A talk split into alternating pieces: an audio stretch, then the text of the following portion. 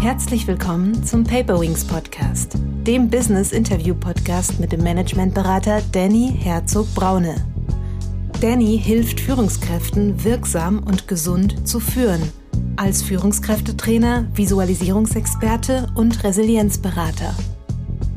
Was wir dann im Laufe unserer Arbeit herauskristallisiert haben, war, dass wir gesagt haben, es gibt drei verschiedene Gedächtnisse im Grunde genommen, auf denen die Themen und Probleme gespeichert sind. Und das ist auch ein bisschen das Phänomen mit dem impliziten Wissen häufig auch in Unternehmen, dass Expertinnen, Experten ihr Wissen einfach gar nicht so gut weitergeben können, einfach weil es so automatisiert ist und in diesem Gedächtnis sitzt. Es sind nicht die Methoden und Techniken, sondern die Beziehung ist der allerwichtigste Wirkfaktor. Herzlich willkommen, liebe Zuhörerinnen und Zuhörer, zu einer neuen Paperwings Podcast Folge. Heute geht es um das Thema, wie coache und berate ich neurowissenschaftlich fundiert. Für dieses Gespräch habe ich die Autorin und Coaching-Ausbilderin Dr. Alicia Rieber eingeladen. Alicia Rieber ist Diplomkauffrau und promovierte Psychologin. Sie ist unter anderem Senior Coach im Deutschen Bundesverband Coaching. Sie ist Coaching-Ausbilderin und Fachbuchautorin. Sie hat jahrelange Selbsterfahrung und Supervision, unter anderem in der Pessotherapie, Somatic Experiencing, Gestalttherapie und so weiter. Sie ist Entwicklerin des Scientific Free Mind Coachings, einem neurowissenschaftlich fundierten Coaching-Ansatzes, der integrativ auf drei Gedächtnisebenen interveniert. Sie hat promoviert bei dem renommierten Professor Dr. Dr. Gerhard Roth zum Thema Coaching und der Rolle des Unbewussten. Sie ist Inhaberin des Instituts für wissenschaftlichen Coachings in Hamburg und bildet dort fortgeschrittene Coaches weiter. Sie ist wissenschaftliches Mitglied im Roth-Institut und arbeitete gemeinsam mit ihm zusammen an einer integrativen, neurowissenschaftlich fundierten Theorie des Coachings. Sie ist HR-Expertin für Personal- und Führungskräfteentwicklung und arbeitet bereits seit über acht Jahren bei SAP, Billfinger Berger, Pennymarkt und Steinhübel Coaching. Zu ihren Veröffentlichungen. Sie hat zahlreiche Bücher veröffentlicht. Ihr aktuellstes, über das werden wir heute sprechen, hat sie zusammen mit Gerhard Roth rausgebracht. Coaching und Beratung in der Praxis, ein neurowissenschaftlich fundiertes Integrationsmodell. Davor gab es ihr Werk Coaching, Beratung und Gehirn. Dort ging es um neurobiologische Grundlagen wirksamer Veränderungskonzepte. Sie hat über die Rolle unbewusster und vorbewusster, intuitiver Prozesse im Coaching geschrieben. Im Belz Verlag kam außerdem Professionell Coachen, das Methodenbuch, Erfahrungswissen und Interventionstechnik von 50 Coaching-Experten Ebenfalls im Belz Verlag Professionell Coachen konkret das Fall- und Reflexionshandbuch vom Erfahrungswissen zur Handlungskompetenz und sie hat integratives Coaching als Buch vorgestellt, Implikationen der allgemeinen Psychotherapie für die Professionalisierung des Coachings. Zu ihrem Buch Coaching und Beratung in der Praxis ein neurowissenschaftlich fundiertes Integrationsmodell. Wie kann ich meine Klienten dabei unterstützen, sich dauerhaft zu verändern? Welche Methoden sind aus neurobiologischer Sicht wirksam? Wie kann integrative Beratung gelingen? Mit diesen Fragen beschäftigen sich die Autoren dieses praxisorientierten Werkes. Führende Experten aus den Bereichen Coaching und Psychotherapie stellen ihre aus neurobiologischer Sicht wirksamen Methoden vor. Dieses Buch versteht sich als praxisorientierte Fortsetzung des erfolgreichen Grundlagenwerks Coaching, Beratung und Gehirn. Die dort dargelegten theoretischen Grundlagen werden hier für die praktische Arbeit umsetzbar gemacht. Dadurch entsteht ein erstes integratives Coaching-Modell, welches neurobiologische Grundlagenkenntnisse mit hohem Praxisbezug verbindet. Unter anderem erläutert das Buch folgende Punkte anschaulich. Diagnostik in der Beratung, Beziehungsgestaltung mit dem Klienten, Coachingansätze und ihre Wirkungsweisen, Wirksamkeit und Wirkfaktoren von Coaching, das integrative Beratungsmodell und zahlreiche weitere Tools, Übungen und Fallbeispiele. Ich freue mich sehr, dass sie heute hier ist und die Zeit gefunden hat. Herzlich willkommen, liebe Alicia. Herzlich willkommen, Danny. Vielen Dank, dass du mich eingeladen hast. Ja, ich war voller Freu Vorfreude. Wir haben diesen Termin von langer Hand geplant. Das ist für die Zuhörerin, das ist mein persönliches kleines Weihnachtsgeschenk. Wir haben heute den 22.12., auch wenn diese Folge ein bisschen zeitlich verzögert rauskommt. Äh, wir haben es geschafft. Ähm, ich habe jetzt schon ein, zwei Worte gefunden, um dich vorzustellen. Wärst du so lieb und würdest dich nochmal mit eigenen Worten vorstellen und uns sagen, wie du der Mensch wurdest, der du heute bist? Ähm, ich finde das schön, dass du das auf diese Art und Weise mal ähm, startest, das Thema, denn in unserem neurowissenschaftlich fundierten Ansatz sagen wir ja immer, dass die Kindheit ganz entscheidend ist. Und ähm, genauso ist es auch bei mir, ähm, dass ich sozusagen, wie vielleicht auch viele andere Coaches, es da an manchen Stellen nicht so einfach hatte und mich daher immer die Frage bewegt hat, ähm, wie kann ich mich selbst ändern und wie kann ich andere darin unterstützen, sich zu ändern, wenn sie das denn möchten. Und ähm, ich bin dann zwar erstmal in meinem ersten Leben sozusagen im BWL-Studium gelandet, ähm, weil mir damals ähm, von Psychologie auch sehr abgeraten wurde oder auch Menschen sagten, ah, willst du dir wirklich immer die Probleme von anderen anhören? Und heute würde ich sagen, ja, genau das will ich.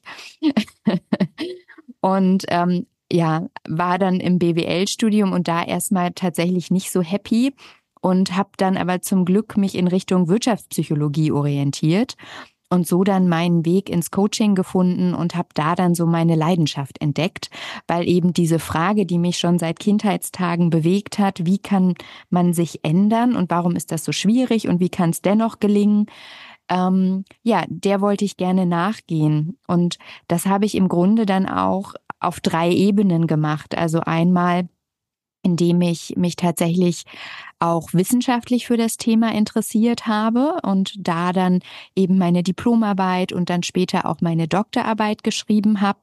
Und das ist auch der Part, den die meisten sicherlich kennen durch die Bücher, die ich gemeinsam mit meinem Doktorvater Gerhard Roth geschrieben habe und auch meine Doktorarbeit Coaching und die Rolle des Unbewussten.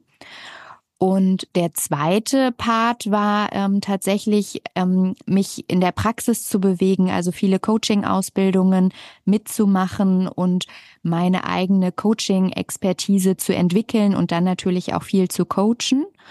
Und das dritte war tatsächlich auch die Selbsterfahrung. Also ich habe das ähm, sehr, sehr ernst genommen und habe ähm, unglaublich viel Eigentherapie gemacht. Also ich habe neulich mal gerechnet. Ich glaube, ich komme auf über 700 Stunden Eigentherapie mittlerweile. Also eine ganze Wahnsinn. Menge. Wahnsinn. Ähm, ja, wenn ich deine Vita lese, äh, passt die überhaupt nicht zu dem optischen Bild, was ich gerade habe, weil und das klingt jetzt ein bisschen äh, weiser Mann gönnerhaft, aber ich, ich sehe eine junge Frau vor mir und sehe eine Vita, wo ich denke, äh, ich habe äh, Manfred Prior vor mir. Das heißt, du hast ja äh, richtig, richtig viel schon erreicht ähm, an Ausbildung. Was war so wirklich der innere Treiber? Ähm, du hast es schon ein bisschen angedeutet, aber da ist ja eine Tiefe dahinter, eine Substanz, die ja seinesgleichen sucht. Wie kam das? Naja, also wie die Neurobiologie ja auch sagt, tatsächlich durch hohen Leidensdruck. Also ähm, im Grunde, und da bin ich auch ganz offen, ähm, trage ich im Traumatisierung mit mir aus der Kindheit. Und wie das so ist, so ein Trauma wird man halt nicht los durch ein Coaching. Mhm. Und, ähm, und das dauert einfach, ähm, diese Themen zu durchdringen, in der Tiefe zu bearbeiten. Und das war, denke ich, wirklich der, der Schlüssel. Also für mich ging es da vor allem immer um das Thema auch Beziehung. Ähm, weil, wie das so ist bei Traumatisierungen, fallen dann auch bestimmte Beziehungen schwer. Und das ähm, war für mich einfach immer wichtig, meine ähm, ja, Beziehungsfähigkeiten oder auch meine Möglichkeit, mich auf Beziehungen einzulassen, ähm, das weiterzuentwickeln. Und deswegen bin ich da auch einfach sehr intensiv auf all diesen Ebenen, die ich benannt habe, dran geblieben. Mhm. Ähm, du weil du Beziehungen gerade sagst, äh, steht ja auch immer noch ein äh, Name mit auf dem Buch, der leider nicht mehr unter uns weilt. Ähm, Gerhard Roth, ähm, am 25.04., äh, also dieses Jahres, äh, verstorben. Ähm, gefühlt bist du die äh, ideologische, ne, ideologisch klingt ein bisschen falsch, aber die Erbin so ein bisschen auch seines seines Wissensschatzes. Wie war deine Beziehung zu deinem Doktorvater im Sinne auch des akademischen Austausches und was hast du von ihm gelernt und mitgenommen? Ja, also wir haben tatsächlich elf Jahre miteinander gearbeitet und alles startete mit meiner Doktorarbeit. Also da war es wirklich ähm, klassisch erstmal das Verhältnis von Doktorvater zu Doktorandin.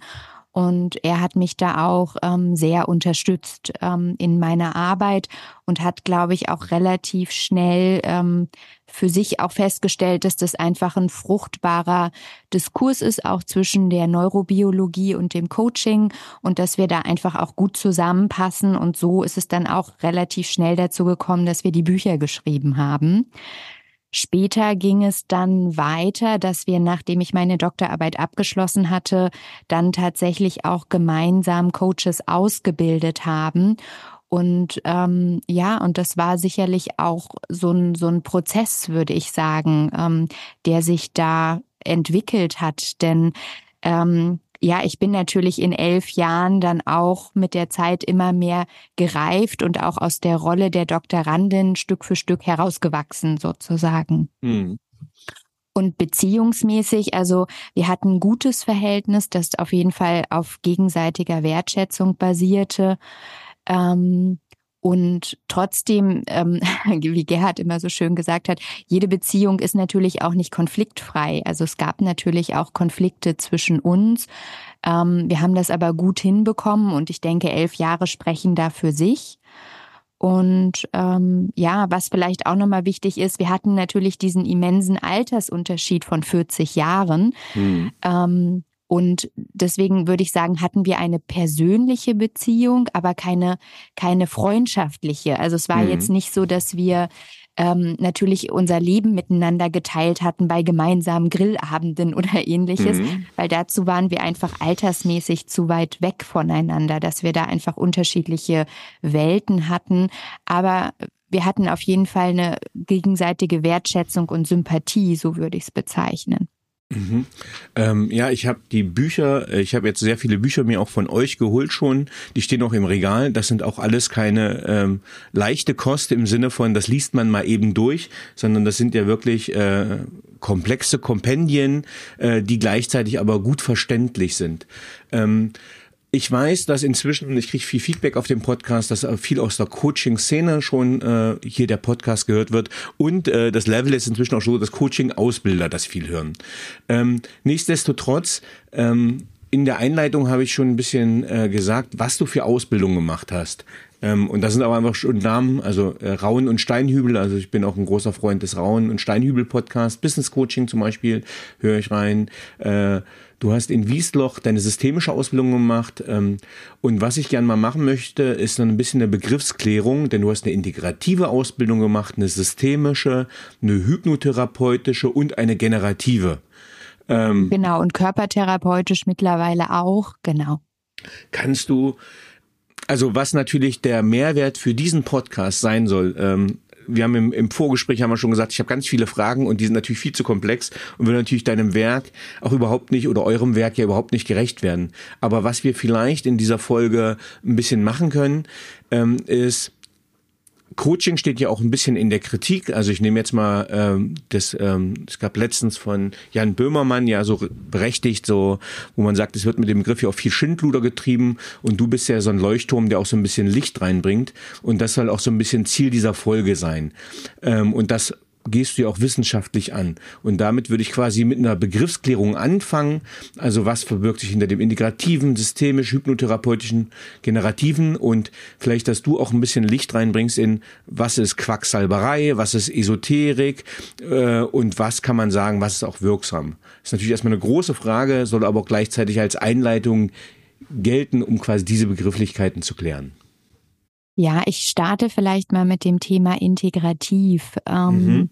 Also was, glaube ich, wichtig ist für Coaches und auch Psychotherapeuten nochmal zu verstehen, ähm, wobei die, die im Geschäft sind, wissen das eigentlich, dass es ja lange Zeit diese Schulenstreits gab. Ne? Also, mhm. dass es darum ging, meine Schule ist die beste, in Anführungsstrichen. Und ähm, das finde ich ähm, nach wie vor ein bisschen schade. Und irgendwann kam ja dann ähm, Klaus Grave, ähm, der gesagt hat, ne, ähm, ich ähm, erforsche wirklich ähm, ganz, ganz intensiv, was sind denn so gemeinsame Wirkfaktoren, die übergreifend über die Therapieschulen hinweg relevant sind. Und mit dieser Idee eines integrativen Ansatzes, ne, also mhm. sozusagen ein Best-of aus den verschiedenen Methoden, könnte man sagen. Und da ist es natürlich wichtig, dass das nicht in so eine Beliebigkeit gerät und auch nicht verwirrend ist, weil die verschiedenen Schulen haben ja teilweise auch unterschiedliche Menschenbilder oder Vorgehensweisen, ähm, dass es irgendwie so eine Art, ähm, ja, gemeinsame Metatheorie gibt, so wird mhm. das häufig dann genannt, also eine gemeinsame theoretische Grundlage. Und da bietet sich tatsächlich die Neurowissenschaft einfach sehr, sehr gut für an. Und das waren auch dann bei Klaus Grave die Anfänge. Ähm, er ist ja leider auch sehr früh gestorben, dass er dann auch ein Buch rausgebracht hat, glaube ich, mit dem Titel Neuropsychotherapie. Ne? So da, mhm. zu der Zeit wussten wir noch nicht so viel über neurowissenschaftliche Grundlagen des Coachings wie heute. Aber es war sozusagen schon mal so, so ein Vorreiter. Und das hat Gerhard Roth und mich durchaus auch inspiriert, weil wir ja gemeinsam in diese Richtung gehen wollten, eines integrativen Ansatzes, der eben, wie gesagt, ähm, die Vor, also insbesondere die Vorteile natürlich der verschiedenen Methoden so integriert, dass die Wirksamkeit des Coachings gesteigert werden kann. Mhm. Das ist erstmal das Erste. Und was wir dann im Laufe unserer Arbeit herauskristallisiert haben, war, dass wir gesagt haben, es gibt drei verschiedene Gedächtnisse im Grunde genommen, auf denen die Themen und Probleme gespeichert sind. Und jede dieser Methoden oder Ansätze ähm, wirkt auf bestimmten Gedächtnisebenen besonders stark. Und ähm, da macht es vielleicht Sinn, wenn wir jetzt uns austauschen, mal zu gucken, welcher Ansatz wirkt denn eigentlich auf welcher Gedächtnisebene.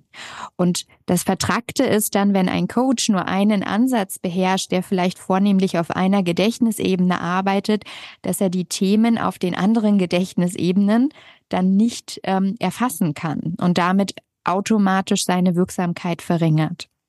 Ja, ich habe auch äh, jetzt mal, ich habe meinen Spickzettel hier liegen. Ähm, und zwar bin ich jetzt, also gleich auch für die äh, für die ZuhörerInnen und dann später auch LeserInnen, auf Seite 502 habe ich nämlich eine sehr schöne Übersicht entdeckt. Das heißt, äh, am Ende eures Büchers, Buches, da habt ihr eine schöne Tabelle, nämlich diese drei Interventionsebenen, wo ihr einmal diese Ebene der psychischen Befindlichkeit habt, Ebene des Verhaltens und Ebene der Körperlichkeit. Richtig, genau. Genau, und ich kann ja vielleicht ganz kurz was zu diesen drei Gedächtnissen sagen.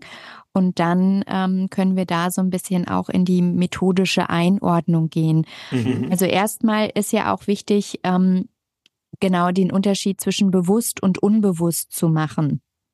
Mhm. Ähm, und da gehen wir vielleicht gleich noch intensiver rein, aber vielleicht erstmal so viel, dass dieses ähm, Befindlichkeitsgedächtnis oder die Ebene des Erlebens, des bewussten Erlebens eine ist, wo wir sprachlich drüber berichten können. Also, Danny, wenn ich dich jetzt frage, wo warst du denn das letzte Mal im Urlaub? Dann sagst mhm. du mir? Äh, Korfu. da muss ich überlegen. Aber ich weiß gar nicht, ob das stimmt. aber ich lasse her, ne? gefühlt äh, ohne. Das war eine Vacation, das ist auch noch Schummel. Ähm, ähm, Nein, warte, äh, ich hab's gleich. Äh, Bozen, äh, Südtirol, Südtirol war okay. mit Familie. Okay. Ja, cool. Also Südtirol mit Familie. Ja. Super. Und jetzt hast du auf dieses ähm, Erlebnisgedächtnis zugegriffen, wie ich mhm. das nenne. Und ich wette, ähm, du könntest auch ähm, sagen, wie du dich da gefühlt hast. Ne? Also ob du da freudig entspannt warst oder ob das irgendwie ein Horrorurlaub war oder ähnliches. Ja, gemischte Gefühle, aber ja, weil ich habe auch nebenbei gearbeitet, das war nicht so schlau. Äh, aber der Urlaub an sich war sehr schön, das weiß ich noch. Spazieren in, im Sonnenschein. Genau, und das ist auch spannend, weil dieses Erlebnisgedächtnis, das ist eins, wo wir eben unsere autobiografischen Erfahrungen, unsere Erlebnisse auch emotional ähm, verknüpfen, sozusagen. Ne? Mhm. Und ähm, wir können aber in diesem Erlebnisgedächtnis, was in der Fachsprache auch deklaratives Gedächtnis heißt, auch ähm, einfach Wissen abspeichern ohne Emotionen. Das heißt, wir können da ähm, ganze Lexika sozusagen auswendig lernen, ohne dass wir ein Gefühl damit verknüpfen mit den, mit den Inhalten, die wir da gelernt haben. Mhm. Das ist also ein Gedächtnis. Und ähm, dadurch, dass das sprachlich berichtbar ist, ist das auch eins, ähm, was in Coaching und Therapie häufig angespielt wird, könnte man sagen, weil es mhm. macht ja mhm. irgendwie Sinn, ne? weil wir uns darüber natürlich austauschen, wir Menschen und da einfach auch einen guten Zugang zueinander haben. Jetzt ja, genau.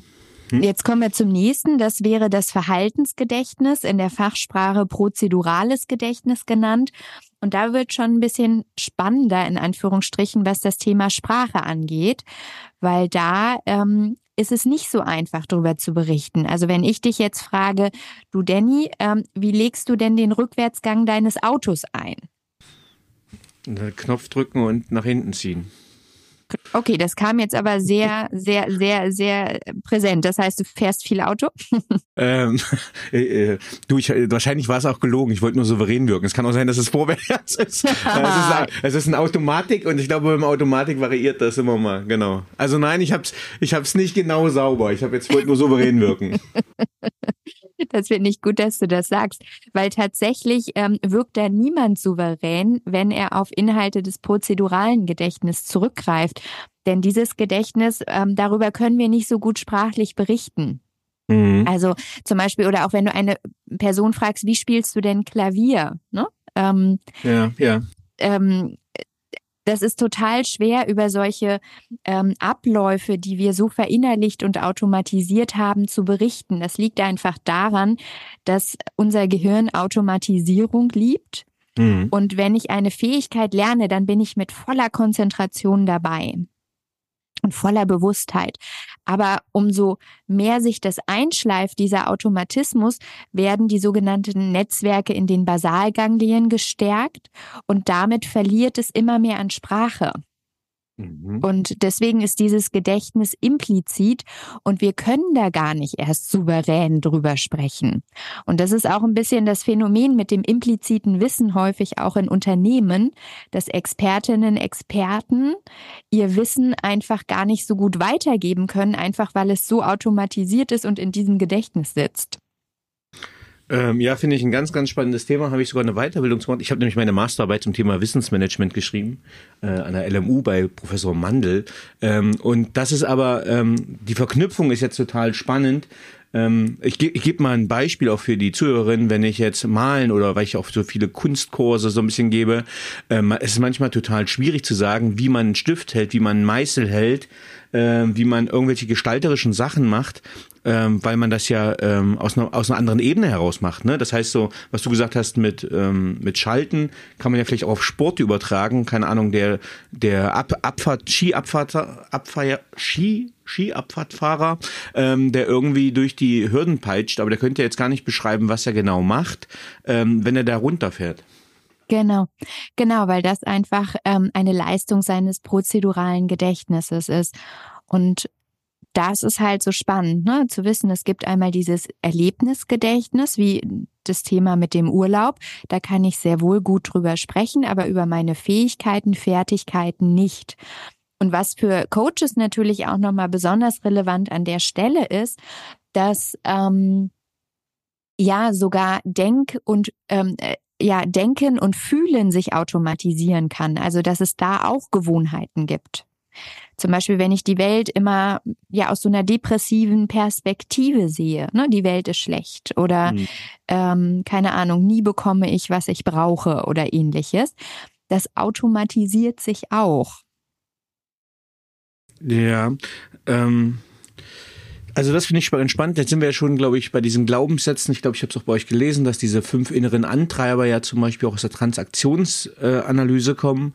Ähm, das heißt, welche Glaubenssätze bestimmen mich und damit ja wahrscheinlich auch, wie sehe ich die Welt? Und ich glaube, diesen, das, was du gerade gesagt hast, äh, ich komme immer zu kurz, löst ja dann wieder ein Verhalten aus, richtig? Genau, also in der Psychologie spricht man ja häufig von Schemata ähm, und damit sind eigentlich alle drei Gedächtnisse gemeint. Das ist sozusagen ähm, ja wie so ein Komplex aus Denken, Fühlen, Verhalten, Körperwahrnehmungen gibt, der eigentlich alle Ebenen betrifft. Das ist bei den tiefsten Glaubenssätzen, würde ich sagen, geht das schon in Richtung Schemata, dass da nicht nur ein Gedächtnis betroffen ist, sondern wie gesagt meistens auch alle drei. Ähm, ja, ähm, ich finde es ganz spannend, weil ähm, für mich eröffnet sich gerade dieser Kosmos. Also ich bin jetzt gerade am Ende meiner systemischen Ausbildung, aber wo so ganz viele Elemente, die, die du ja an die, du, die wir angesprochen haben, äh, die Ausbildung, die du alle gemacht hast, wo quasi die ganzen Elemente touchiert waren und wo ich auch selber relativ fasziniert war, auf wie vielen Ebenen sich äh, das Verhalten oder auf denen man wirklich coachen darf. Das heißt, ähm, wenn wir jetzt auch mal in den Begriff hypnotherapeutisch gehen, den würde ich auch nochmal klären, weil auch zum Thema Unbewusstes, ähm, weil ich habe so eine, Hypnose, nee, eine Hypnose-Sitzung gehabt, wo ich quasi Zugang zu anderen Bildern bekommen habe.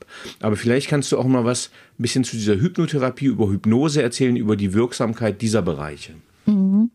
Das ist ganz spannend, dass du das jetzt berichtest. Und da ist es manchmal ein bisschen trickreich, weil die Hypnotherapeuten, genauso wie die Psychoanalytiker, die beschäftigen sich aus neurowissenschaftlicher Sicht nicht mit dem Unbewussten, mhm. sondern mit dem Vorbewussten. Und das Vorbewusste ist im Grunde genommen das, was ich gerade erklärt habe, das Erlebnis und das Verhaltensgedächtnis. Das Vorbewusste ist sozusagen eine Gedächtnisleistung, weil in der Regel, ähm, gerade hypnotherapeutisch, ich kann ja über die Dinge sprechen oder ich kann mir die Bilder präsent machen, sozusagen. Mhm. Und dann sind die nicht unbewusst. Das Unbewusste ist tatsächlich, auch wenn es für die meisten Menschen so unglaublich schwer ist, das zu verstehen, und ich glaube, Freud ist daran schuld, das Unbewusste ist unbewusst und man kann es nicht bewusst machen. Und das heißt, die Hypnotherapie, die wirkt auf der Ebene des Erlebnisgedächtnisses insbesondere.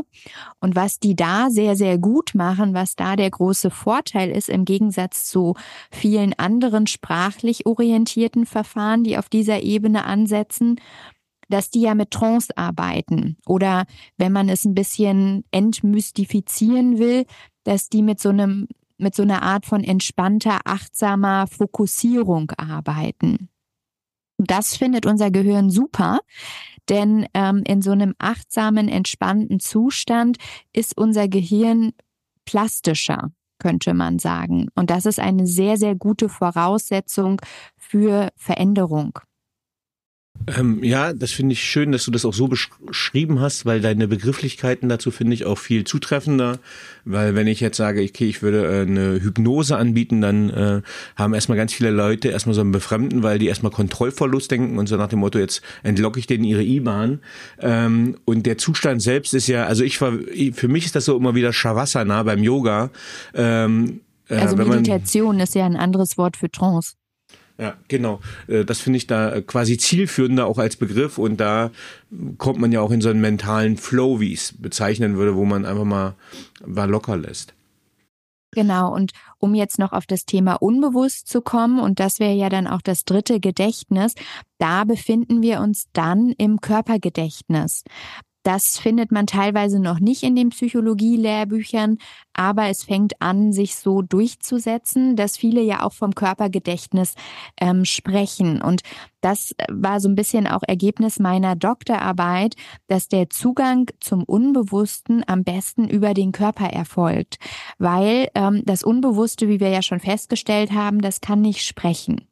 Das ist so, wenn du mit deinem Unbewussten sprechen willst, als wolltest du mit deiner Waschmaschine sprechen. Das geht nicht.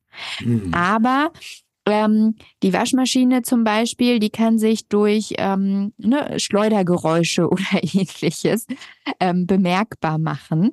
Das heißt also, genau wie wir Menschen, unser Unbewusstes, mit dem kann ich leider nicht reden, aber das Unbewusste zeigt sich einfach über die körperlichen Signale, also über meine Haltung, über meine Mimik, über meine Gestik, über die Stimme was ja jetzt auch vielleicht gerade in so einem Podcast-Format auch nochmal interessant ist. Mhm. Ähm, ne, so die Art, wie ich spreche, da transportiert sich ganz, ganz viel Unbewusstes, weil nämlich diese, diese ganzen körperlichen Signale vom limbischen System gesteuert werden und das ist unbewusst.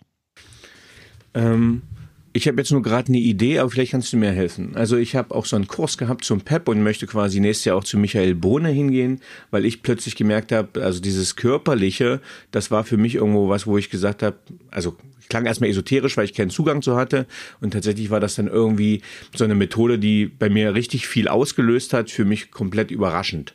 Ähm, wo würde man sowas einordnen, diese Klopftechniken zum Beispiel? Mhm. Naja, da bezieht er ja klar den Körper mit ein, wobei ähm, das PEP ja auch ganz viel auf ähm, Mechanismen ähm, beruht, die EMDR ähnlich sind.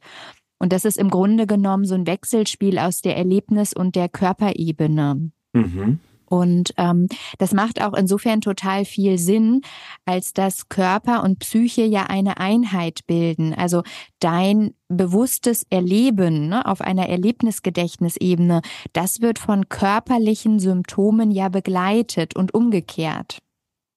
Mhm. Das ist zum Beispiel ähm, Nehmen wir mal, ähm, also äh, es gab ja eine Zeit lang, wo das mal so in war, dieses Power-Posing beispielsweise. Ne? Ja. Oder dieser Charlie Brown-Comic. Wenn du etwas von deiner Depression haben willst, dann musst du so stehen, also ne, so eingekrümmt und so weiter und so fort. Mhm. Und sobald du dich aufrichtest, fühlst du dich gleich viel besser. Das heißt also, der Körper hat einen Einfluss auf deine psychische Befindlichkeit aber deine psychische Befindlichkeit, ne, wenn du Angst hast vor einer Klausur, rennen alle zur Toilette. so, ne? Ja. Also das heißt, es gibt dieses Wechselspiel zwischen, zwischen bewusstem Erleben und den Körpersymptomen. Und das ist natürlich auch für das Coaching besonders interessant. Ähm, okay, ich versuche gerade noch ein bisschen, weil wir es gerade noch nicht bildlich haben, noch mal ein bisschen klarer zu ziehen. Das ähm, Toilettenbild war noch nicht bildlich genug. Ähm, äh, ja, das metaphorisch habe ich gar nicht gemeint. Nein, ich bin, ich bin ähm, geistig gerade noch bei dem Thema Unbewussten gewesen. Ähm, da wollte ich ein Beispiel bringen, das war aber offensichtlich nicht zutreffend. Ähm, wie kriege ich denn dann Zugang zum Unbewussten? Genau, also Zugang zum Unbewussten bekommt man vielleicht erstmal nicht über Bilder und nicht über Sprache. Also viele denken immer auch über Bilder erreicht man das Unbewusste, aber nein, Bilder, also die inneren Bilder sind ein Produkt ähm, des Bewusstseins. Jetzt ist die mhm. Frage, wie erreiche ich das Unbewusste? Durch, ähm, wie gesagt, die körperlichen Signale. Das heißt, wenn jemand anfängt zu schwitzen, zu erröten, ähm, in der Mimik, in der Gestik, all diese Dinge, darin transportiert sich Unbewusstes. Und das mhm. Zweite, worin sich das Unbewusste zeigt, ist einfach unser Verhalten. Denn ähm, der Volksmund hat da schon recht, achte nicht auf das, was jemand sagt, hm. sondern auf das, was jemand tut. Denn da sind die unbewussten Motive und ähnliches, ähm, die sich da ausdrücken. Das also, halt, mhm. Er hat immer in seinem Buch ähm, ja den Spruch gehabt, das Unbewusste hat das erste und das letzte Wort bei jedem Verhalten, bei jeder Willenshandlung. Ähm, das heißt, wenn ich jetzt etwas verändern möchte, keine Ahnung, äh, ich habe jemanden in der Sitzung, in der Coaching-Sitzung äh, und ich frage, äh, wie läuft's mit deiner Frau? Ähm, und dann sagt er, super, und ich sehe aber, dass er Zittern anfängt und Schweißausbruch kriegt. Ganz genau. Dann, ja. dann sehe ich ja ein inkongruentes Bild. Ne? Das heißt, Absolut. Äh, ja, und das ist super, dass du das bemerkst. Genau. Und darum geht's dann auch im Coaching, diese Inkongruenzen wahrzunehmen. Mhm. Und wo würde ich dann ansetzen? Also wenn ich jetzt in deinen Werkzeugkoffer, und ich nenne es mal einen Werkzeugkoffer, den du ja mit einem Buch oder mit eurem Buch habt ihr ja ähm, sage ich mal, aufgeräumt. Mhm. Ähm, das heißt, für mich ist das so wie, ich komme in eine Werkstatt und die ist total unordentlich, die ist verkramt und überall liegen Werkzeuge rum und irgendwas werde ich schon brauchen. Ähm, und wo ich euer Buch gerade als total bereichernd äh, wahrnehme, ist, dass ich sage, okay, jetzt hat jemand mal aufgeräumt. Das heißt, ich sehe, okay, da ist ein Schraubenschlüssel, da ist ein Hammer und das und das, das sind jetzt sehr harte Werkzeuge. Ähm, man kann auch die feinmechanischen Sachen nehmen, aber ähm, ich finde jetzt etwas, ja. eine Methode und ich weiß, wofür ich das anwende. Genau. Ähm, was würdest du sagen, wie würde ich das jetzt oder ich habe es jetzt auch so schön in einem, in einem, in einem Podcast gehört von äh, Christopher Rauen, äh, wo er sagt, naja, äh, wir haben einen Wert bei einem Unternehmer zum Beispiel, der sagt, sein wichtigster Wert ist Familie. Äh, und wenn man dann aber hinguckt, als Unternehmer hat der gar keine Zeit mit seiner Familie, der verbringt die gar nicht. Das heißt, es gibt den Widerspruch. Ähm, wenn du an deine, an deine Werkzeugkiste jetzt rangehen würdest, wo würdest du als Coach sagen, wann nehme ich welches Tool wozu? Mhm. Genau, also wir bleiben vielleicht erstmal in dem Beispiel und dann gucken wir nochmal allgemeiner. Also anhand dieses Beispiels würde es ja darum gehen, erstmal diesen Widerspruch oder diese Inkongruenz zu erkennen als Coach und nicht nur dem zu glauben, was der Klient sagt, ne, sondern das ist ja die Funktion auch des Coaches, ein hilfreiches Gegenüber zu sein, was ja mehr wahrnimmt als das, was der andere nur sagt. Mhm. Und das heißt, ähm, ich helfe oder unterstütze den Klienten darin, da erstmal auch ein Bewusstsein für diese Inkongruenzen zu entwickeln, zu sagen, hey, ich höre, ne, Sie sagen alles super mit Ihrer Frau oder Ihr wichtigster Wert ist Familie.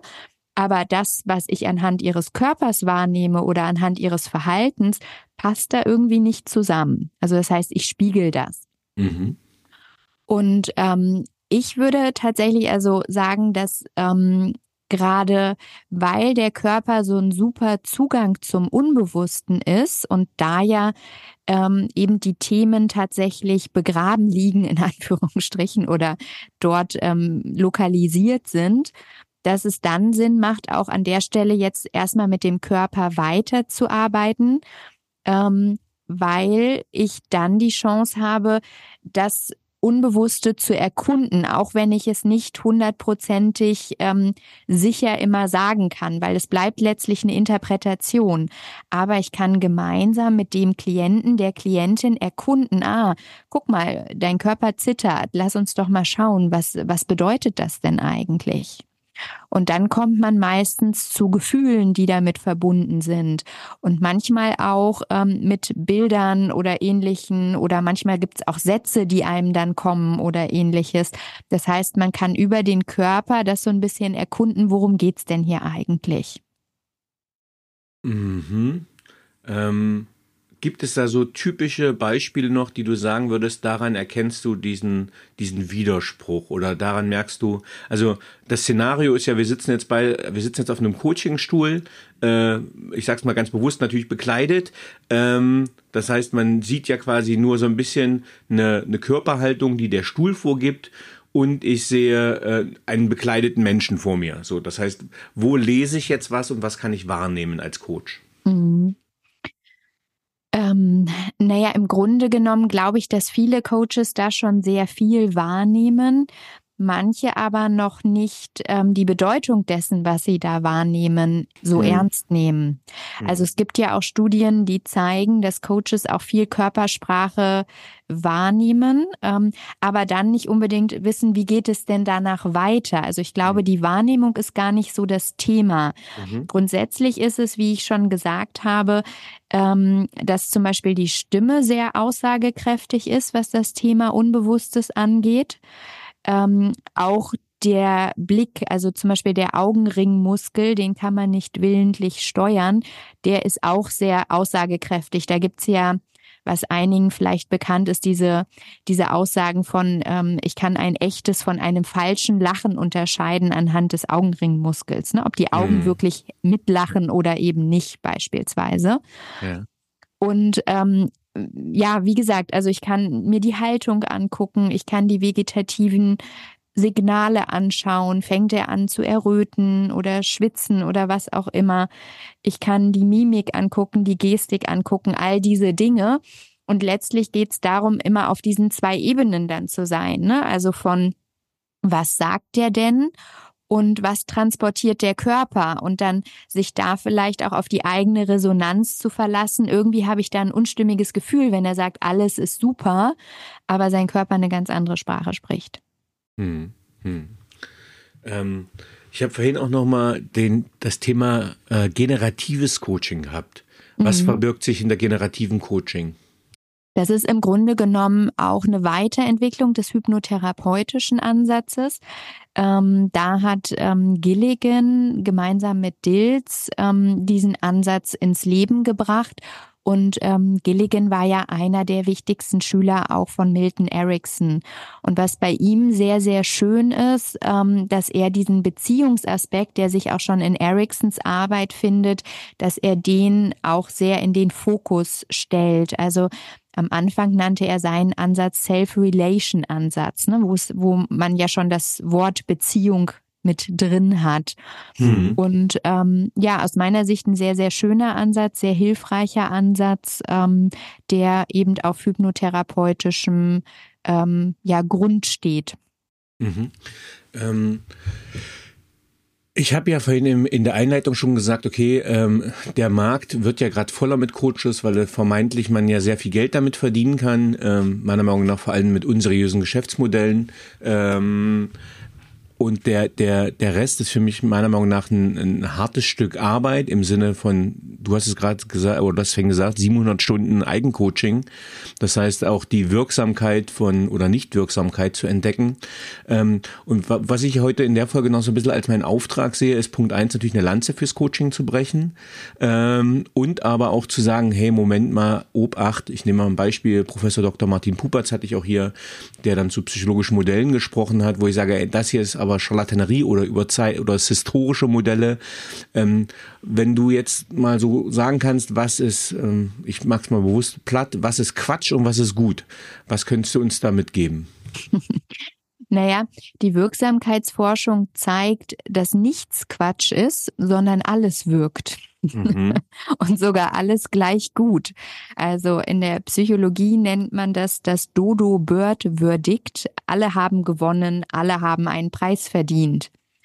Ähm, und deswegen sind wir ja auch angetreten mit diesem integrativen Ansatz, weil wir hoffen, durch diese Integration der verschiedenen guten Aspekte der verschiedenen Schulen eine höhere Wirksamkeit zu erreichen. Denn aktuell zeigt sich, ähm, egal welchen Ansatz man sich in Studien anschaut, bei einem Drittel wirkt es sehr gut, bei einem Drittel mäßig und bei einem Drittel gar nicht. Mhm. Egal was man macht. Und ähm, ja, insofern ähm, kann ich gar nicht sagen, was ist besser oder schlechter, sondern die Kunst liegt darin zu verstehen, was wirkt denn auf welcher Gedächtnisebene? Wo liegt denn das Problem meines Klienten, meiner Klientin und welcher Ansatz, welche Methoden helfen denn an der Stelle am besten? Und das müssen wir aber auch noch wissenschaftlich noch weiter verifizieren. Wir machen das ja aktuell, dass wir die neurowissenschaftlichen Erkenntnisse damit in Verbindung bringen.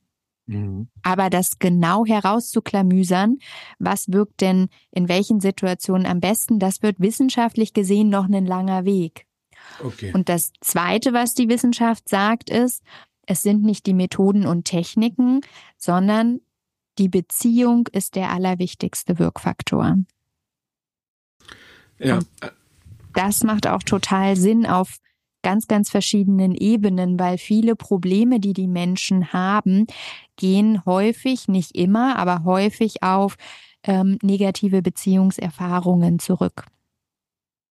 Ja, also das ähm, da erinnere ich mich an meiner Historie. Ich war mal Geschäftspreisleiter für eine Praxissoftware für Psychotherapeuten und da ging es natürlich auch um die Produktentwicklung und dann ging es halt quasi da um etwas zu integrieren. Das hat sich das Produkt hieß synergetisches Navigationssystem, relativ sperriger Begriff, aber ging es darum zu messen, wie die Beziehung des Psychotherapeuten zum Klienten ist, weil die wohl maßgeblich ausschlaggebend auch für den Erfolg einer Psychotherapie ist.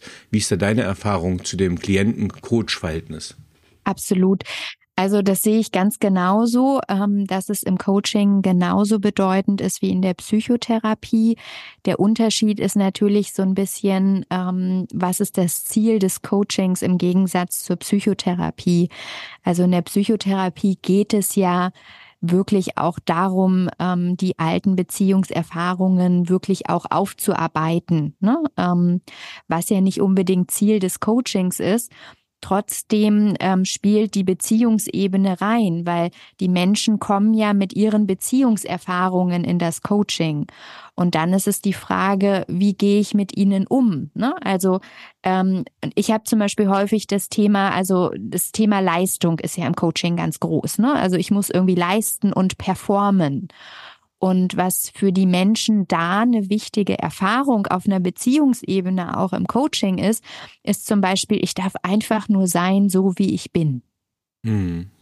Und wenn ich dann aber als Coach jemand bin, der auch ein Performance-Coach oder was auch immer mhm. ist, ne, dann würde ich den ja noch weiter in seinem Performance ähm, sozusagen ja fördern, was ja aber eher kontraproduktiv wäre. Und für den oder die andere Person ist aber diese, dieses Beziehungsangebot, hey, du darfst hier im Coaching so sein, wie du bist. Du musst nichts leisten. Mhm. Ähm, danke dafür. Wenn man oh, das Buch mit Gerhard Roth, das hast du ja nicht allein geschrieben, sondern ihr habt ja bewusst Gäste reingenommen. Zum Beispiel, wenn ich jetzt äh, gleich schaue, ähm, Skizze einer Metatheorie der Psychodynamik, der von mir sehr geschätzte Klaus Eidenschink, den ich bald auch zum dritten Mal in meinem Podcast begrüßen darf. Ähm, wonach habt ihr eure Gastautoren ausgesucht? Mhm. Genau, also uns war wichtig in dem Buch, es sollte ja ein Praxiswerk werden, ähm, dass wir die Bandbreite der Ansätze darstellen. Ne? Also ähm, wir gehen da ja in Richtung ähm, Psych also Hypnotherapie, Psychodynamik, ähm, auch Schema, Coaching oder ähnliches. Also das heißt, wir wollten die Bandbreite der, der Perspektiven, mit denen man im Coaching arbeiten kann, aufzeigen und die halt neurowissenschaftlich kommentieren, so dass der Leser, die Leserin erkennt, ähm, welche ja, Möglichkeiten es gibt, aber auch welche Grenzen in den jeweiligen Ansätzen. Mhm. Wem würdest du das Buch empfehlen? Für wen ist das Buch äh, das richtige Werk? Mhm. Naja, ich denke für alle, die sich dafür interessieren, ähm, ein neurowissenschaftliches Fundament ähm, kennenzulernen und die vor allem in ihrer Praxis ähm, ja ihre Bandbreite erhöhen wollen. Weil was ja zum Beispiel im Coaching immer noch gang und gäbe, ist, dass die meisten erstmal systemisch ausgebildet werden. Mhm. Und dagegen ist auch erstmal gar nichts einzuwenden. Auch ich bin systemisch ausgebildet und der systemische Ansatz hat viele Vorteile. Neurowissenschaftlich gesehen greifen aber nur systemische Fragen zu nutzen zu kurz, weil das mhm. einfach nur auf so einer kognitiven Ebene quasi andockt und wir da ein bisschen mehr brauchen.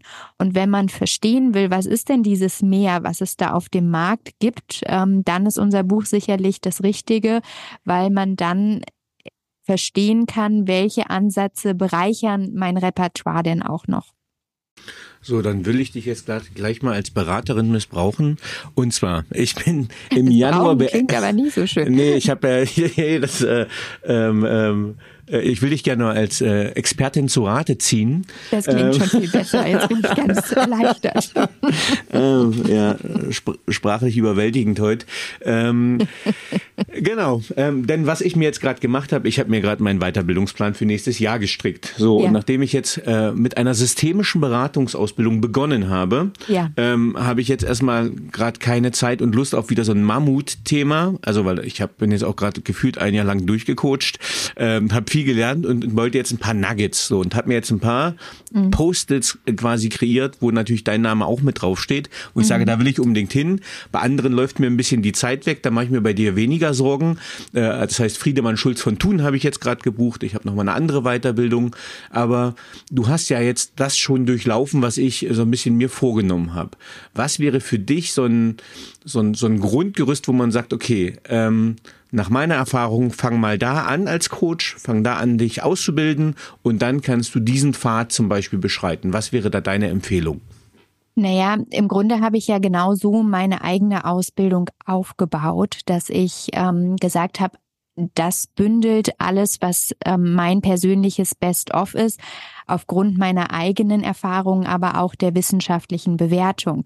Das mhm. heißt, die Ausbildung ist ja so aufgebaut, dass wir durch alle drei Gedächtnisse gehen. Ne? Und ich denke, für jeden Coach ist es wichtig, ähm, Methoden auf jeder dieser Gedächtnisebenen zu haben und zu verstehen, welche Methoden wirken da wie und natürlich aber auch noch die Beziehungsebene einzubeziehen. Also das heißt, du brauchst das ähm, Körpergedächtnis, du brauchst das Erlebnisgedächtnis, das Verhaltensgedächtnis und die Beziehungsebene.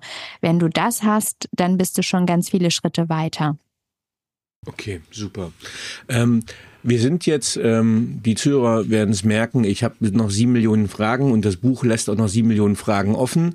Ähm, nicht, äh, sie lässt es nicht offen, sondern äh, sie lädt ein, noch die hier zu stellen. Das schaffen wir zeitlich nicht mehr. Ähm, wir haben jetzt so ein paar Sachen touchiert. So ganz wichtig, glaube ich, euer Modell mit den drei Ebenen, dass man überhaupt erstmal einen Überblick hat und es hilft einzuordnen. Gibt es noch inhaltliche Themen, wo du sagst, ähm, Danny, jetzt haben wir noch gar nicht darüber gesprochen und wenn du mich schon als Gast hast, das sollten wir unbedingt noch adressieren. Mhm.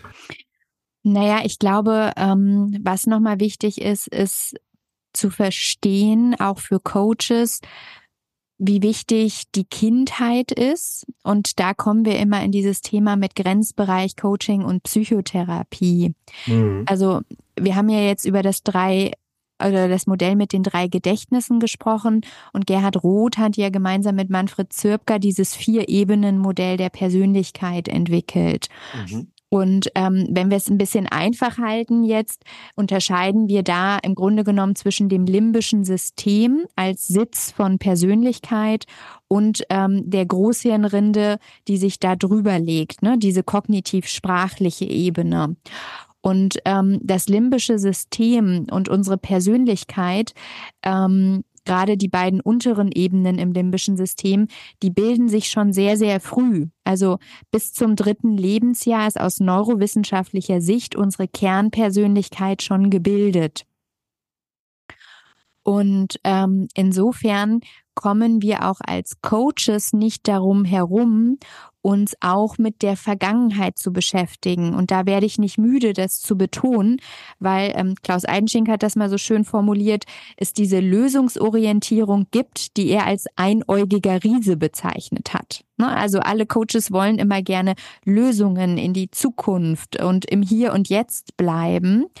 Und ich glaube, dass wir da im Coaching tatsächlich auch ähm, eine Offenheit entwickeln müssen, wenn wir wirklich wirksam sein wollen und auch ganz ehrlich zu uns selbst sind, dass es auch wichtig ist, eben diese Kindheit mit einzubeziehen. Dann kommen wir aber in spannende Fragen. Ne? Wie grenzen wir Coaching von Psychotherapie ab? Also wo fängt Coaching an oder wo fängt Psychotherapie an und wo hört es auf, sozusagen? Das ja. wäre mir auf jeden Fall nochmal ein Anliegen, ähm, da weiter auch zu sensibilisieren und ähm, da auch Coaches zu ermutigen, da ähm, sich mit zu beschäftigen, weil Coaching hat einfach viele Überschneidungen mit Psychotherapie. Ähm, ja, ich glaube, das ist ein ganz äh, neuralgischer Punkt. Also ich habe da auch einen, einen kleineren Chat mit Klaus zusammen gehabt, ähm, weil ich äh, bewusst ein kleines provokantes Bild reingestellt habe bei LinkedIn zum Thema äh, Coaching geht in die Lösungsorientierung und ähm, Psychotherapie in die Problemfokussierung. Äh, hat für guten Traffic gesorgt. Das heißt, äh, rein Online-Marketing-technisch war das gut, ähm, aber es hat ihn auch herausgefordert, äh, dann eine Position zu beziehen, ähm, die deutlich anders ist, die so ist, wie du das gesagt hast. Ähm, und gleichzeitig hat es aber auch ganz viele Nerven blank gelegt. Denn das ist genau das Spannungsfeld, dass viele Psychotherapeuten sich dann, ähm, jetzt nehme ich mal wieder ein Reizwort, getriggert gefühlt haben, zu sagen, nee, nee, nee, Finger weg, da ihr Coaches, das ist unser Feld. Ähm, das heißt, ich glaube, ähm, da gibt es dann viele Befindlichkeiten und ich merke es auch in meiner Ausbildung, dieses ähm, der auch der Respekt vor dem Thema, okay, wann gehe ich als Coach halt an Traumata ran? Also wann kann es auch passieren, dass ich überfordert bin? Hm? Ja, genau. Und da würde ich sagen, ist tatsächlich eine klare Grenze erreicht des Coachings. Also ein Coach sollte keine Traumata behandeln.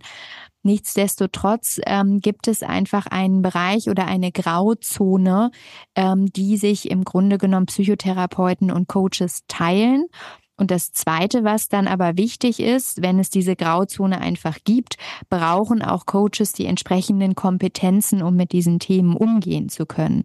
Und das finde ich dann halt immer schwierig, dass man ja immer sich so auf dieses Rechtliche zurückwirft mhm. und sagt, nee, nee, ne, wir Coaches, wir, wir äh, beschäftigen uns nicht mit der Vergangenheit oder wir heilen ja nicht oder irgendwas weil das einfach an der Realität vorbeigeht. Und das, worum es eigentlich geht, aus meiner Sicht, sind die Kompetenzen, die fehlen, die Coaches aber dringend aufbauen müssen, wenn sie an diesen Stellen ähm, wirklich souverän, seriös und auch kompetent begleiten möchten. Ähm, ja, das finde ich doch ist ein super Statement. Es sei denn, du hättest zum inhaltlichen Teil noch Ergänzungen. Zu welchem inhaltlichen Teil genau? Ähm, also, Entschuldigung, ich teile das immer in einen Hauptbereich den Hauptthemabereich, zum Beispiel dein Buch und dann den persönlichen Teil, zu dem ah. ich rein zeitlich dann hinschwenken würde. Ja, lass uns doch gern zum Persönlichen schwenken. Okay, also dann erstmal vielen Dank äh, nochmal für die Zusammenfassung und ich hoffe, die Zuhörerinnen haben äh, Lust auf das äh, ganz klar zu empfehlende Buch Coaching und Beratung in der Praxis ein neurowissenschaftlich fundiertes Integrationsmodell bekommen. Einen Einblick, äh, ich kann es nur empfehlen. Ähm, ich habe jetzt schon viel drin, drin gearbeitet und äh, werde aber noch viel zu tun haben, das wirklich auch mal äh, sich setzen zu lassen ähm, und auch natürlich den Vorläufer, der noch mal mehr aus der Theorie kommt, sich mit dem auseinanderzusetzen. Für mich ist es ein extrem guter Kompass, er hilft Orientierung zu schaffen und das Ganze auf einem sehr zeitgemäßen wissenschaftlichen Ansatz. Oh, danke schön. Ähm, war auch viel Arbeit. Äh, das war, das war mein Statement, wo ich mich frage, wie du das in deine Lebenszeit gepackt hast. ähm, aber ähm, das ja, durch ja, viel Arbeit. Das, genau, ich glaube, das ist die perfekte Überleitung oder die Brücke zu der persönlichen Frage, über welche berufliche Leistungen bist du besonders glücklich oder stolz erreicht zu haben? Mhm. Ja, spannende Frage. Ähm, ich finde die tatsächlich gar nicht so einfach zu beantworten. Ähm, ich muss ja sagen, teilweise könnte ich ähm, noch besser darin werden, meine Erfolge so zu mir zu nehmen, wie man so schön sagt. Ne? Also ich glaube, ähm, noch bin ich so, dass ich fast ein bisschen zu schnell darüber hinweggehe. So, also so manch einer freut sich ja einen Ast, wenn er ein Buch veröffentlicht oder ähm, einen Titel erreicht. Und ähm, ich merke manchmal, dass ich da ähm, mich natürlich auch darüber freue, aber dass mich das noch gar nicht so in der Tiefe erreicht. Insofern kann ich das gar nicht so genau beantworten.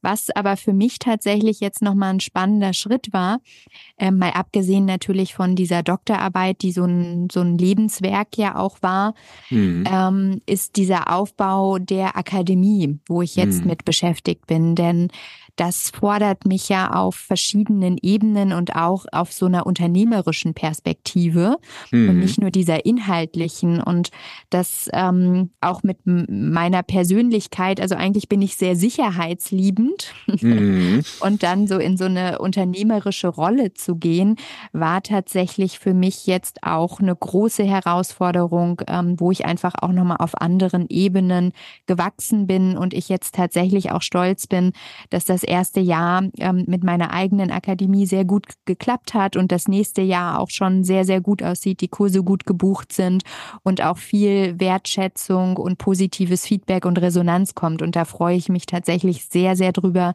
weil ich das alles andere als selbstverständlich empfinde. Ähm, ja, ich glaube, das, das darfst du auch gerne mal machen, ähm, denn ich habe ja mit ein, zwei Leuten auch schon gesprochen. Äh, das Gespräch mit dir ist ja schon lange geplant und die haben gesagt, ui, das wird natürlich noch mal ein Highlight in deinem Podcast, äh, was ich jetzt auch schon bereits bestätigen kann. Aber äh, tatsächlich die Zeit zur Reflexion, äh, zu sagen, boah, äh, da ist schon ein bisschen was äh, erreicht worden, äh, darf, die darf auch kommen und gerade vielleicht jetzt zur Weihnachtszeit. Das stimmt, ähm, danke. Ja. Ähm, aber nichtsdestotrotz, welche Fähigkeit bzw. Fertigkeit möchtest du gerne haben, die du noch nicht hast? Unabhängig vom Coaching oder? Und, äh, du hast feel free, also du kannst auch singen sagen. Es sei denn, du willst es integrieren ins Coaching. Äh, das ist lustig, tatsächlich nehme ich Gesangsunterricht seit einem Jahr und ich würde sagen, das, was ich mache, klingt noch nicht nach Singen, aber ich würde es tatsächlich gerne können. Äh, ja, ich, ich habe meine Coaching-Ausbildung im Bereich Gesang äh, abgebrochen. Äh, aber ich habe sie, ich hatte, das war letztes Jahr mein Thema, das heißt, ich habe Gesangscoaching auch eine Zeit lang genommen. Ich habe es nur aus zeitlichen Gründen abgebrochen. Aber ähm, ähm, ich habe dadurch äh, sehr viel gelernt. Äh, ich mache auch so Feuerspucken und so. Und die Skills haben sich auf anderen Levels erweitert. Das heißt, ich konnte viel besser Feuer spucken. Jetzt kannst du weiter spucken. Ja, äh, und kontrollierter. Die Zwerchfellatmung hat mich richtig Meter vorangebracht. So. Ja, super.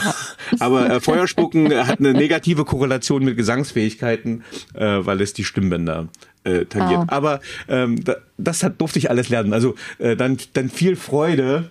Ähm, und ähm, das habe ich bei Carsten Draht mal gelernt. Ich glaube, den hat die auch mal zitiert. Bei Carsten Draht äh, gelernt zum Thema Resilienz, dass Singen auch die Resilienz steigert. Ja. Wobei manchmal ähm, frustriert es mich auch erheblich.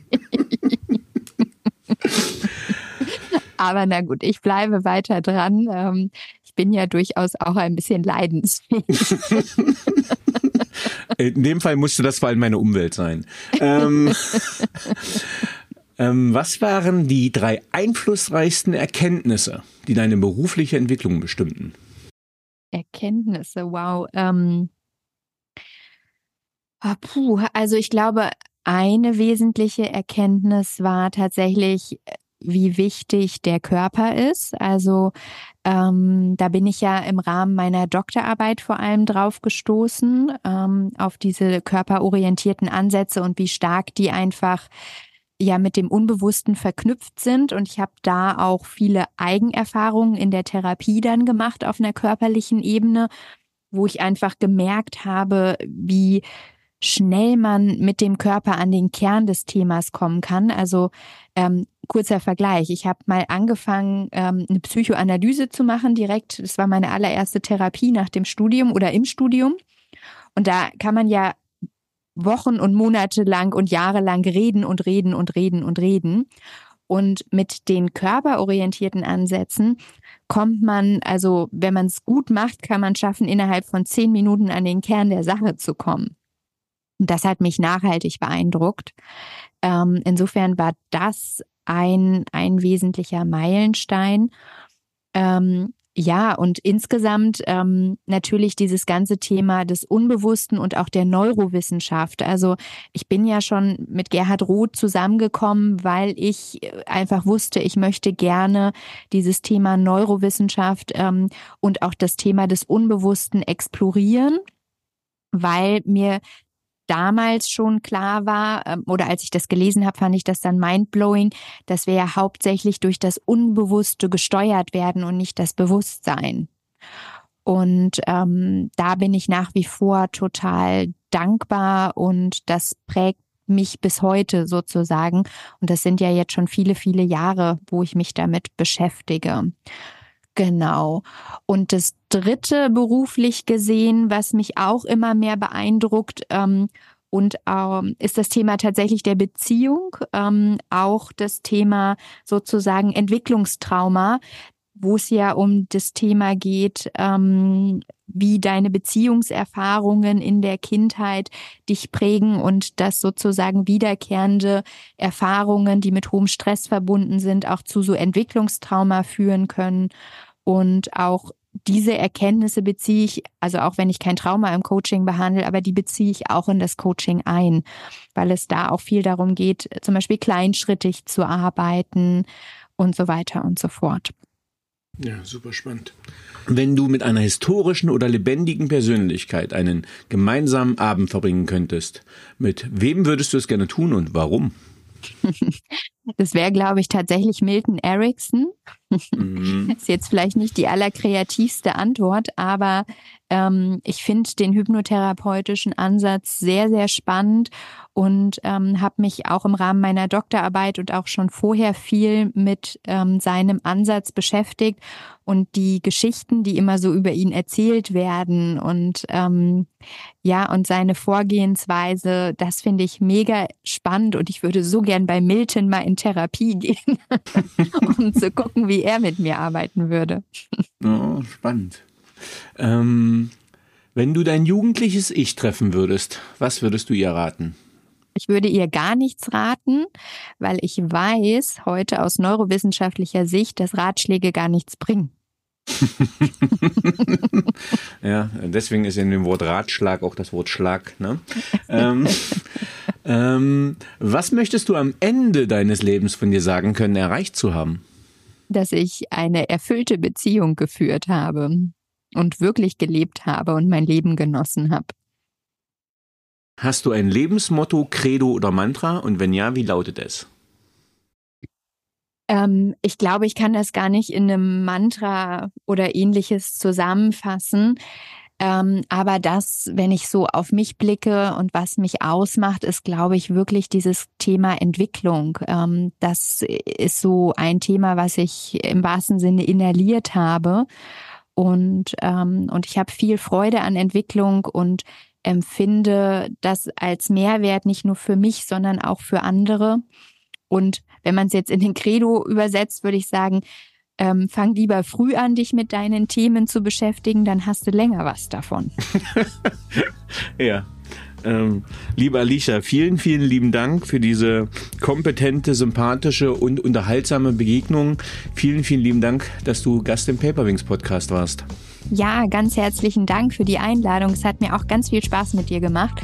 Und ähm, ja, toll, dass du dich durch unser Werk geschlagen hast, weil wie so mancher sagt, es ist ja keine Sofa-Lektüre und ich freue mich immer, ähm, wenn Menschen sich die Zeit nehmen, sich damit zu beschäftigen und diese Leidenschaft, die ich hier habe, auch mit mir teilen. Danke. Tschüss. Tschüss.